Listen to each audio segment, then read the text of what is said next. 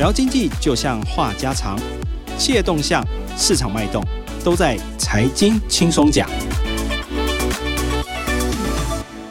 各位听众，大家好，欢迎收听由静好听与静周刊共同制作播出的节目《财经轻松讲》，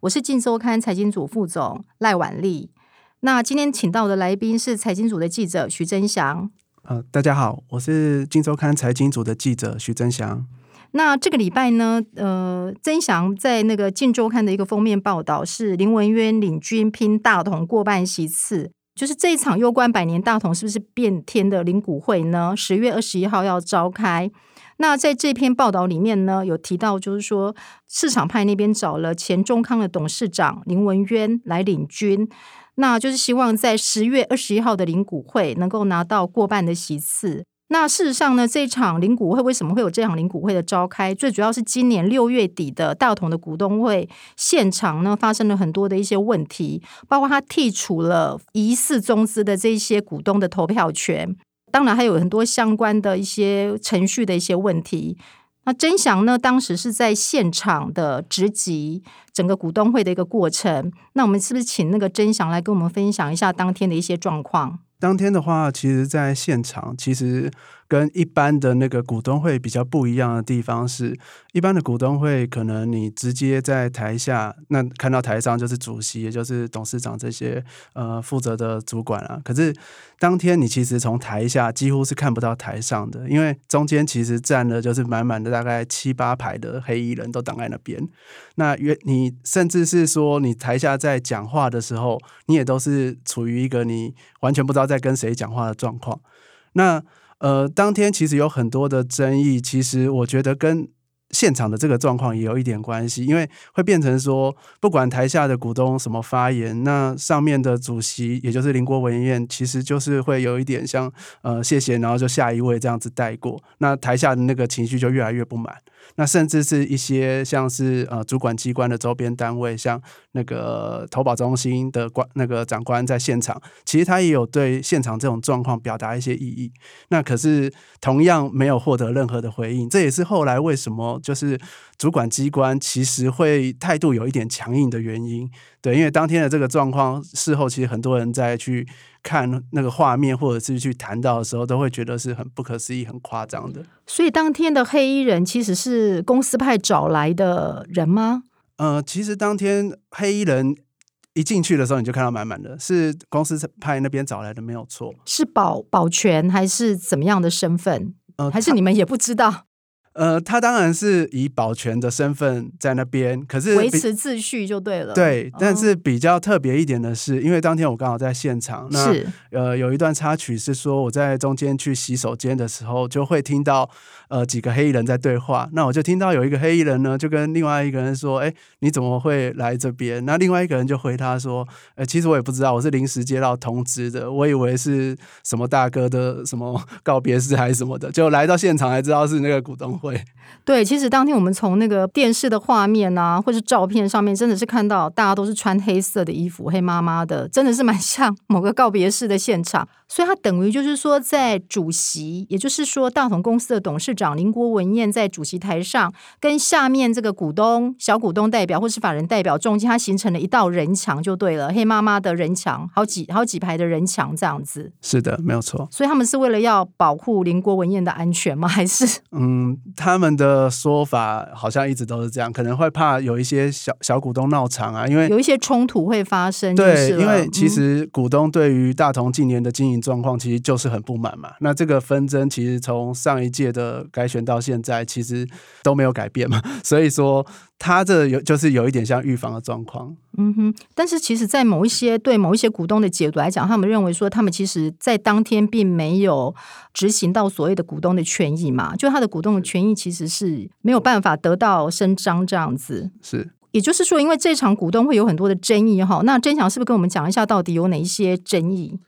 其实这场股东会哈，我觉得最大的争议其实。最简单讲，就是公司派这边哈，就是董事长这边，其实他们认为说，这所谓的市场派就是要来跟他们去呃抢这个所谓的经营权，去争取这个董事席次的这个对方的派系。他认为说，里面有一些是有中资疑虑的。那他就不许这些人去投票，他可能让你报道，但是不不发给你投票的这这些单据。那这个问题在后来之所以会就是引起这么大的一个争议跟风波，其实是因为去认定中资这个问题。本来就不是你公司派可以做的事情，因为就像台湾法治国家嘛，你要去认定一个一个一一件事情，或者是这个人有没有违法，大部分是走这个法律程序，就是你必须要透过主管机关或者法院去认定。但是大同公司派呢，他们就会变成说，我其实是利害关系人，因为我跟对方是竞争关系，那我就把我的对手都说他有中资疑虑，我就把他投票全排除，那最后我就赢得了这一次的投票。那这个东西呢，就会变成说，在后续的这个主管机关的认定上，会认为说，他其实是严重剥夺了股东的权益，所以他变成就是他自己先判定了，自己当衙门，然后先来判定说这些排除异己，然后就说这些是有中资疑云不准，他们来行使这个投票权，所以也因此。有了这个后续，就是十月二十一号由市场派那边申请要再召开临时股东会，那所以这场的临时股东会就非常的关键，对于说这个百年大同的经营权的一个问题，它是不是会有一个决定性的一个影响呢？确实，他如果说在这个十月二十一号的这个股东临时会呢，因为他的议案就只有一个，就是全面改选这个董事嘛，那如果说。呃，在这一次的这个选举里面，就是上一次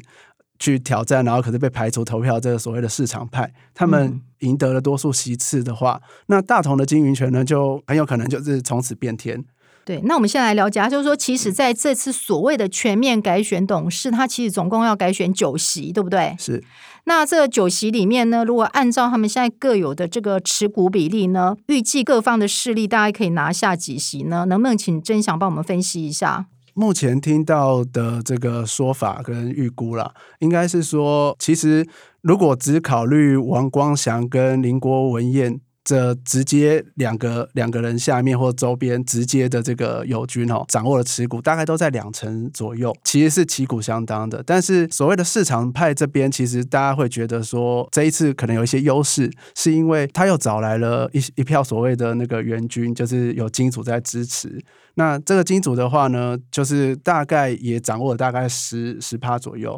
那还有一个是说，市场派里面还有另外一个派系是，就是新同跟新大同的这个林鸿信这一派。那他们的话，其实呃加上他们周边的友军，大概也是十趴左右。所以说，就是如果今天都不考虑外资的情况下，其实市场派这边的这个胜算是比较比较大一点的。这是普遍的认知。也就是说，其实，在九席里面，他们可能保守估计可以拿下五席吗？这是他们的期望啦。对，但是，但是这中间可能要要关系到说，你这所谓的这些支持你的人，到真的要投票前，这持股都是不是都还握着？对，因为可能也关系到后续股价的一些问题嘛。那有一些。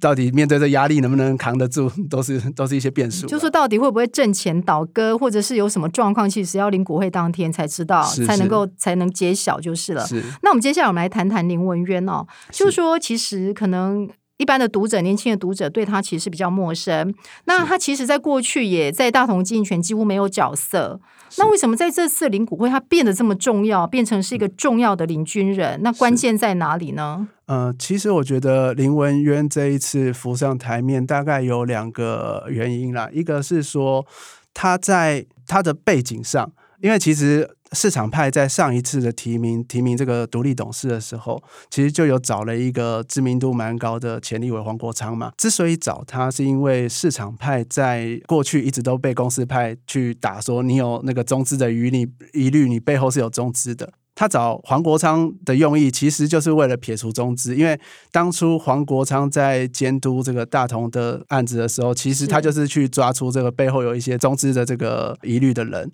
那这一次他找林文渊呢，其实也是一样的道理，因为林文渊如果从这个人的背景说起，他其实是从这个台北自来水处的这个基层出身的。那他是在这个陈水扁时期被拉上去当处长。那之后，陈水扁陈水扁就是执政之后呢，他又去接了国营会的副主委，然后后来去接了像台电、中钢这些国营事业的董事长。其实大家都会认为说，他跟绿营这边的关系是比较亲近的。那在之前的这个记者会上，他其实也是公开的宣誓嘛，就是说，其实光看他林文渊过去这几十年的这个职涯的背景，就可以知道他跟中资是一点关系都没有的。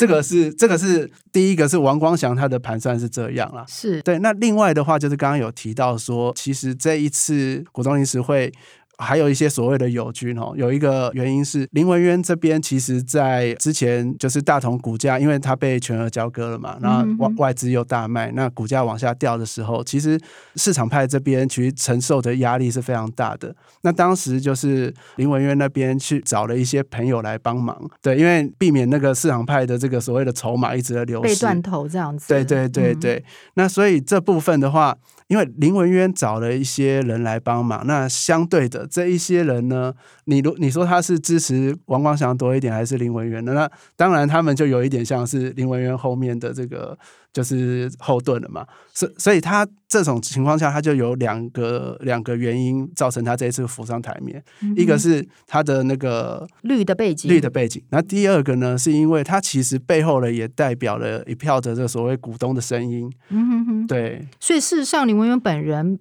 对并没有持股大同很多，对不对？他纯粹是一个代表人物，就是。背后金主拱出来的人物这样子，是他，他原则上绝对不能说他是大股东了。但你说他有没有一些大同股票？我觉得也许有，但是我们不得而知。这样是了解。但是你刚刚讲到绿的背景哈，事实上也蛮有趣的。其实就是外面有人问他说他是打着总统人马旗帜的这个传言，但据说林文渊当时是说他他表态说他说他是国民党的失联党员，是与蔡总统没有私交，是。但这个马上被段宜康打脸哦，是。他在脸书上就揶揄他说他对这位大哥真是佩服极了哦，是。就意思是说他可能过去其实一直苦心在经营整个在政界的一些人脉这样子哦，从阿扁的青睐，然后到成为台北市的一级首长，然后现在又高举着支持小英的大旗，那段宜康是揶揄他说他是苦心经营，当然有效果，那事实上以。林文渊来讲，我觉得他这几年其实，在商场上面，其实大家不知道，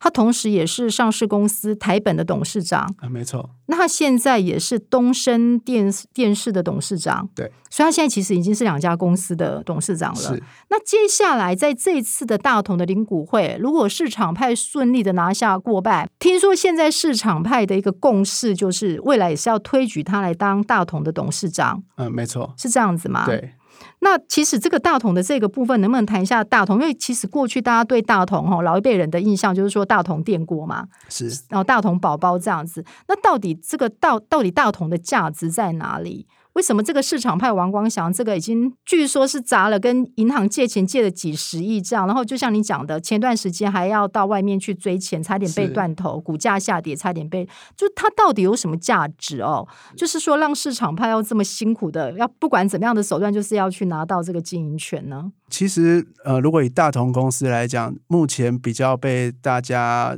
就是有公司说，这些所谓市场派会去锁定它的原因，是因为它其实背后是有很庞大的这个所谓土地资产。这个土地资产呢，就是其实不要说市场派觉得它有这个所谓的利那个开发价开发的价值在里面哈。其实像呃大同公司在这两年就是资金比较紧的时候，其实也处分了不少的土地。那这个也是这一次所谓的市场派林文渊跟王光祥会出来，就是表达抗议的那个原因之一啦。因为他们认为说，站在他们是股东的立场来看，哦，这些所谓大同近年处分的土地，都是在缺钱急用的情况下去卖掉的。那变成说，他一块地，你明明好好规发规划去开发，它其实可以有一个很好的获利，但是你为了求快，为了变现，其实你就是。在他们的眼中，就有点像是贱价去卖掉这些所谓的主产。那他认为，他们就会觉得说，你这其实对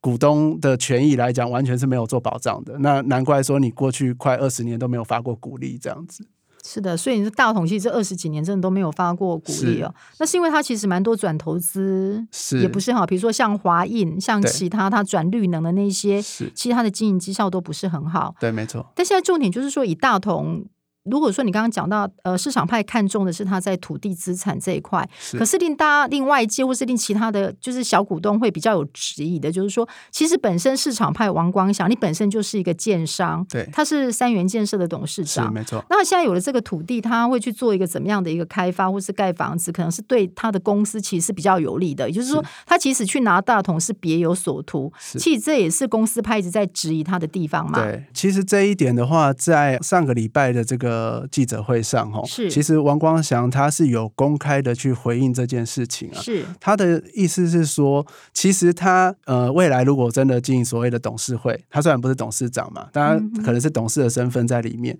他也许会负责所谓的不动产的那个业务的一个主导或者是开发这种方面，但是他不会说是变成是他三元建设自己的获利。因为他那个是大同公司的资产，他的说法就是说，我只要把大同这些资产好好的活化开发，大同有赚钱，我是大股东，我自然可以获利，而不是说把它变成我个人的那个资产。他当时的回应是这个样子。那他也说，其实之所以林文渊出来当董事长，就是他也没有办法自己去主导这件事情嘛。嗯哼对，其实就是最最后整个关于未来大同的一个经营决策，他们认为还是必须在董事会上面透明公开的去做做决定。那事实上呢，现在这个整个整套剧情发展到现在，就是说大同是不是能够变天这场大戏呢？现在就可能只能等十月二十一号真的召开完领股会之后才知道结果。是，对，那就是让我们拭目以待，看最后的结果是怎么样。那今天非常谢谢曾祥，那也感谢各位听众的收听，也请持续锁定由静好听与静周刊共同制作的节目《财经轻松讲》，我们下次见，拜拜。拜拜。想听爱听，就在静好听。